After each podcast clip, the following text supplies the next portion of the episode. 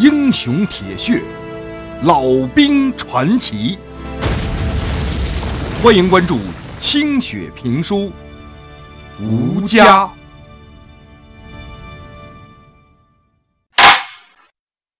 从原先的互助生产合作组到高级社，再到如今的人民公社，村民们已经习惯了跑步前进的思维。这是毛主席嫌咱们慢呐，所以他老人家给咱们想出这么好的辙来，提前让咱进入共产主义，这才能鼓足干劲儿追上英美呀。因为去年的大丰收。板子村的粮食和牲畜储备都达到了新的高峰。既然有如此充足的底气，老旦就灵活执行了公社的七分炼钢、三分种地的指示。他错开了生产组和炼钢组的工作时间，让相当大一部分的青壮劳动力在两头轮流倒替。这样一来，在满足生产钢铁的同时，也不至于让土地。因为人手不足而照料不周，与这股大干洪流同时涌来的，是一股政治冲击波。从去年开始，县里边开始大规模的斗争右派。老旦用了两天的功夫才明白这右派是什么玩意儿，但是好像又没完全明白。字面的意思是懂了，可是斗争的目的，老旦没整明白。抓那些人干啥呀？他们反对社会主义建设了吗？他们反对党领导的人民公社进城了吗？他们好像也没干什么起眼儿的事儿啊，就成了打击对象了。这其中竟然包括那个事事讲原则、讲党性、讲觉悟的楚建。楚书记一夜之间就被隔离审查了，一个月之后就被拽到一农场去改造了。这是怎么回事呢？楚书记当年组织县群工部门大力开展工作整风和意见征集。那不是党中央的号召吗？咋成了对县委跟省委的恶毒攻击了呢？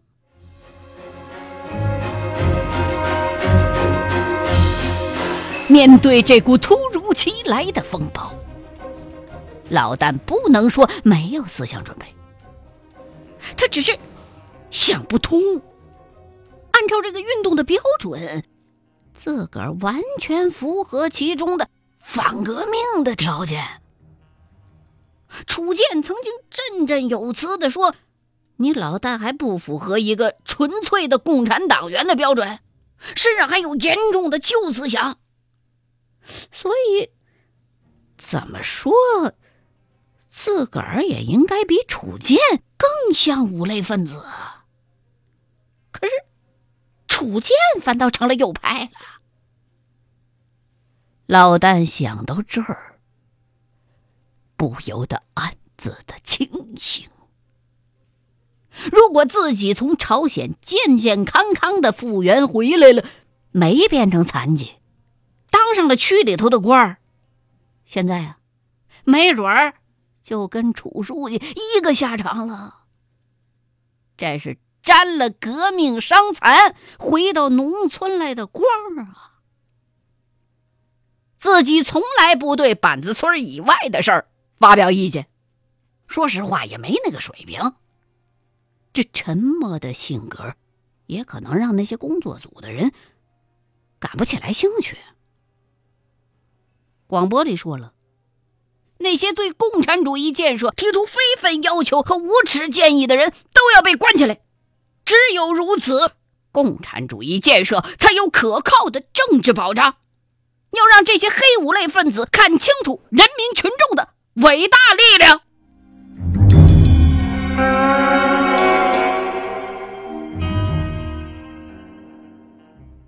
这一年，眼瞅着板子村日新月异的红火样子，老旦心情啊，还算好受了一些。家里头的地早就交给公社统一筹划了，板子村支部如今成了一个生产监督组织，严格贯彻和执行公社制定的指导方针和生产任务。眼瞅着要到了收获的时候了，地里头那麦子长势喜人，密密麻麻的过分。虽然比往年都好，但是却仍然远远达不到预期的目标产量，四千斤呢，那叫。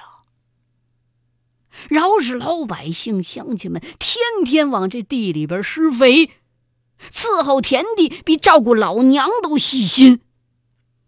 那麦子还是在大伙失望的眼神里。慢慢的黄了，很多的麦穗儿并没有结出米粒儿来，一抓一把瘪子，一抓一把瘪子，亩产未兴啊！看来是要泡汤了。与此形成强烈对比的，是谢老贵领导的钢铁小组，业绩非凡。捷报频传呢，小半年来，他们的十个高炉昼夜不息，刮风下雨都没停过。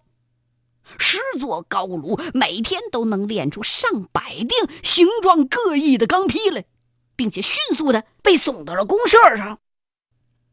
钢铁组组长谢老贵从公社领回来几面半扇门那么大的奖状，在村子里边到处炫耀。粮食组的生产组长谢国牙看在眼里头，恨在心里头，暗骂那些不争气的土地，自己半年的屎尿都填进去了，怎么还不见个高产呢？钢铁组的原材料收集工作非常的到位，那家到处划来了。这锅碗瓢盆就不用说了，什么河老床子、驴马嚼子。晾衣服用的铁丝儿，门上生锈那铁钉，村子里头所有骡马的长铁，都被扔进那高炉里头去了。最让谢老贵得意的，就是老旦他们家门口高高挂着的“光荣军属”的那块铁牌儿，和袁白先生的铁丝儿眼镜，都是他亲自搜罗上来的。他手下的那些搜索人员倒不是没留意到这俩物件儿，而是有点下不去手。反正就这些铁件儿啊，全都被搜罗到一块儿了。一声令下，就被大锤砸成了碎片。最后啊，连那几把砸东西的大锤都被扔进高炉里头去了。老旦曾经一度脑子发热，差点把自己那些军功章也都抖了出来交上去，被女人翠儿劈手就夺过来。你疯了你啊！锅可以不要，门口的牌子可以不要，这是你的命，知道吗？多少血换来的，你去跟他们说都丢了。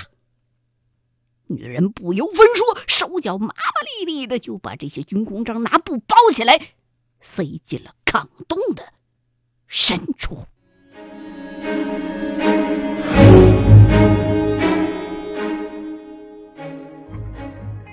谢老贵领导的钢铁生产组，这产量虽然挺大的，可是那钢坯的质量真不咋地。有一回啊，运钢坯的那马车在路上颠散了一台，好家伙，那些钢坯那么厚，康康砸到地上。好些个都摔成两半了，就这么脆。但是这已经算是丰功伟绩了。谢老贵因为这个，在大队里头说话那声调都拔高了不少，哭腰也都挺起来了。不幸的是，钢铁组日夜奋战，人倒是熬得了。炉子撑不住了。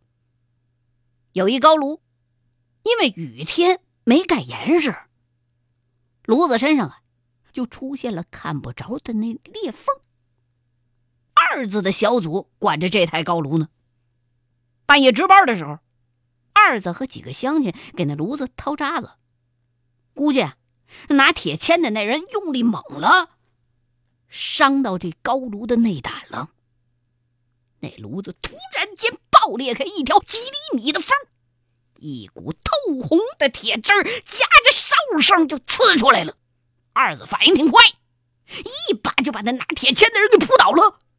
那一柱上千度高温的铁汁儿，结结实实的就呲在二子的后背上了。二子并没有像电影里的英雄那样一直屹立不倒。豪言壮语更是没有，只来得及发出一声撕肝裂肺的惨叫，就重重的栽倒在了地上。从高炉当中不断喷出的铁汁，在二子的后背上和周围湿润的土地上噼噼啪啪的爆裂着。二子强壮的身躯。在那团血红的铁块里迅速的变形、收缩，发出吱吱的响动，随即就变成了一块焦炭。等大队干部们赶到的时候，除了一只完整的手。人们已经无法认出二子别处的身体了。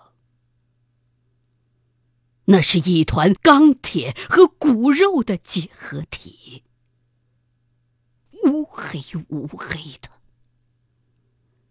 锃亮锃亮的。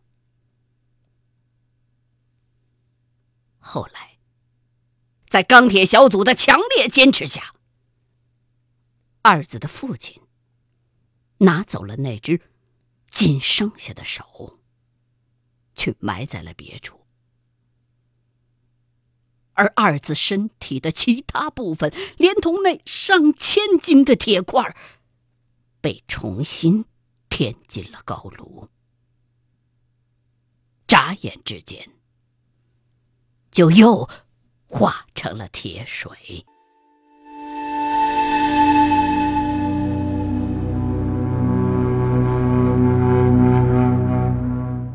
老丹大哭了一场。这个从童年就和自己厮打着长大的玩伴，和自己一样被抓去当国军，半路跑回来得了个安生，可最后这个死法。比起战场上枪林弹雨的恐怖，有过之而无不及。终归没捞得个全尸。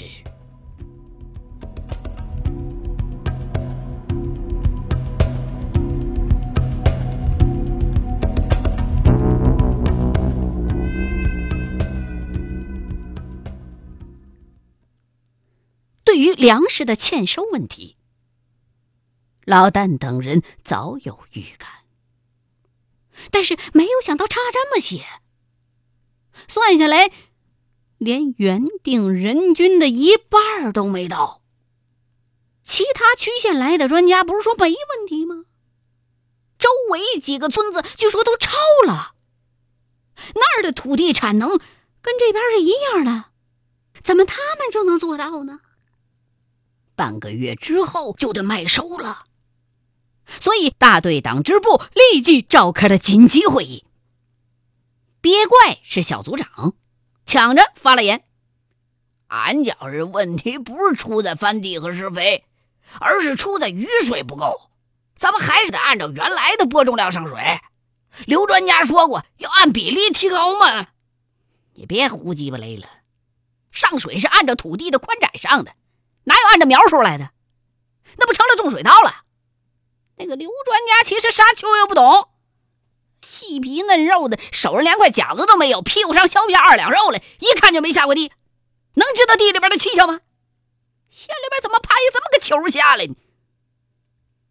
谢国牙这几天急得满嘴大燎泡，冲人说话就大声。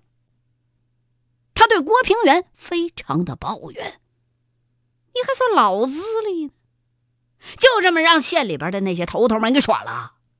下来的专家组吃吃喝喝的几天，啊，你脑袋就大了，放出一四千五百斤的炮。”如今眼瞅着要砸脚了，又说自己的文化程度不够，领会不了专家组的生产意见，没有按照正确的方法耕种。你奶奶的，还怎么种啊？就差带着两百多人吃喝拉撒全在他妈地里了。国牙呀，你这话有情绪啊！俺不跟你计较。当时去县里和公社领任务，你也是在的，咋没见你放个屁呀？俺和专家谈工作，跟公社定产量，你不是拉屎去了，就是买盐叶子去了，在哪儿呢你？回来路上给人家点烟点了一道，也没见你提出啥有眉目的想法来。刘专家在地里头讲课，你那脑袋点的比老母鸡还利索。你是生产组组长，你脑子都熬了浆糊了，啊！现在说人家胡鸡巴雷，你早干求啥去了？啥细皮嫩肉连个奖都没有，人家是生产技术中心的农业科学家，你这么乱说是要破坏工农联合生产政策的。袁白先生，你把他这话记下来。文书袁白先生负责做会议记录。并不参与会议的讨论和表态，这还是郭平原想出来的辙，为的呀是决策有据可查。袁白先生才高八斗，年近八旬，精神矍铄，行文落笔，轻盈概要，深得大伙的信任。这郭平原呐，他虽然是农民出身，可是没种过几天地，自打莫名其妙的跟了八路。就到处跟着队伍抢粮食，抢过伪军的，抢过鬼子的，还抢过治安团的。要论中原土地平均亩产准确些个的数，他心里边还着实不太有谱。不过脑子里边大概齐的概念还是在的。他粗略的算过，就算每片田里边麦穗都齐刷刷、沉甸甸的。亩产也不会超过一千斤，玉米亩产满打满算不会超过八百斤，总亩产撑死了不会超过一千八百斤。这还得又得精耕细作，人工出力，又得风调雨顺，天公作美。可谁不知道板子村历来就不是风调雨顺的地儿。亩产四千五百斤，这是县里边定的指标。郭平原当时在公社大会上听到这个数的时候，脑子里边嗡的一声，心的话，这不明摆着扯淡呢吗？日后他这个粮食生产组组长还怎么当啊？经验丰富的郭平原，宁不贪功，但绝不犯错。万事都给自个儿留余地，这是他当年跟鬼子斡旋出来的本领。所以啊，从公社会上回来，他就卖了个破绽，把这粮食生产组组长啊就让给谢国牙了。哎呀妈，这谢国牙呀，还以为是个顺手牵羊过来的肉包子呢。如今他谢国牙明白了，自个儿的顺水人情，原来竟然是一点着念儿的地雷，恼羞成怒，不足为怪。我郭平原想要撇清他谢国牙，太容易了，这不，自个儿一上纲上线儿，他谢国牙就瘪了嘴了。尽管自己其实丝毫不生谢国牙的气，可表面上还是要显出个恼怒的样子来的。他越来越觉得谢国牙这家伙不是自己的对手。这谢国牙呀，是空有一副狡诈心肠、刻薄本性，可是总人嘴比脑子快，为人处事处处都是破绽。